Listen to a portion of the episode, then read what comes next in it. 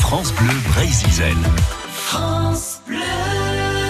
Dans Curieux de Nature, on retrouve RL accompagné d'Yvon Lorgouillou et Pierre Le Floch sur les falaises de la réserve du Cap Sizun à Goulien où, où, niche le fulmar boréal. Vous avez vu maintenant, vous avez compris oui, à quoi il ressemblait. Un hein, peu comme un goéland, mais un peu plus, plus petit. joli. Plus joli que Moi, le je trouve plus goéland. joli, ouais, Voilà, non, pour un résumer. jugement de valeur, c'est comme ça. Alors Pierre nous a expliqué hier que certains oiseaux marins comme le fulmar peuvent s'éloigner du nid pour pêcher. Et si le poisson n'arrive pas frais au petit, eh ben il arrive en semi-conserve. Oui, en semi-conserve.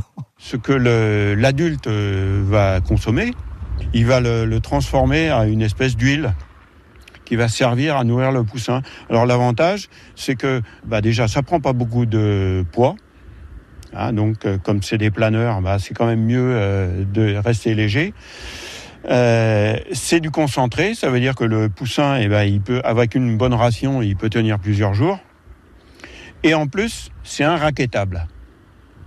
Parce que sur les, aux abords des colonies, en général, il y a toujours des truands qui, attendent hein, et qui vont raqueter euh, le, brave adulte qui vient avec, euh, euh, comme sur les photos, là, vous voyez le macareux qui arrive avec sa brochette de poisson en travers du bec.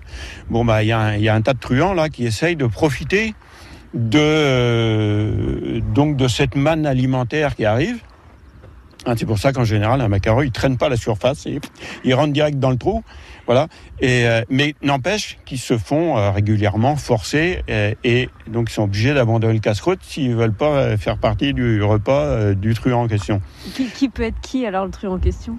Alors, soit c'est des individus d'espèces relativement communes qui se spécialisent, donc goéland argenté, mais plutôt goéland marin, dont c'est un des sports favoris, soit, mais ça, ça, concerne plutôt des, les colonies euh, nordiques, c'est des espèces qui sont spécialisées dans.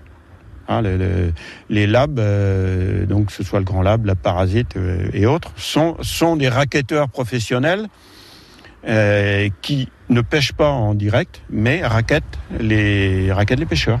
Ouais.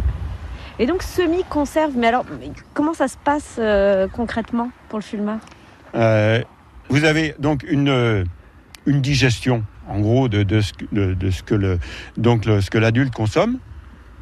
Et cette digestion, en fait, va produire une huile. Alors, en fait, ce que le jeune, le jeune va être nourri avec cette huile et euh, ce qui reste euh, de la- du dernier repas de l'adulte. Voilà, plus ou moins digéré.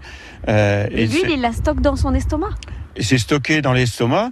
Et si vous allez euh, déranger un adulte, voire un poussin, hein, euh, donc sur son site de reproduction, euh, il va vous cracher ça à la gueule.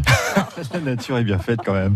Ça Ah, sert de conserve. nourriture et de protection contre les intrus. Voilà. Et la boîte avec? Alors l'odeur, la consistance, il faut dire, sont assez euh, dissuasives pour ce liquide.